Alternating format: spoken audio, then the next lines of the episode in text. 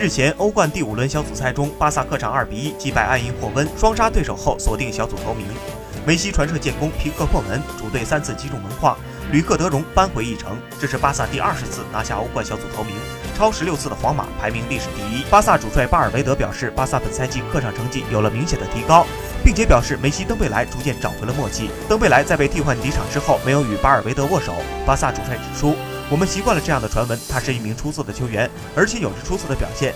谈到比达尔的表现时，巴萨主帅表示，他踢了一场出色的比赛。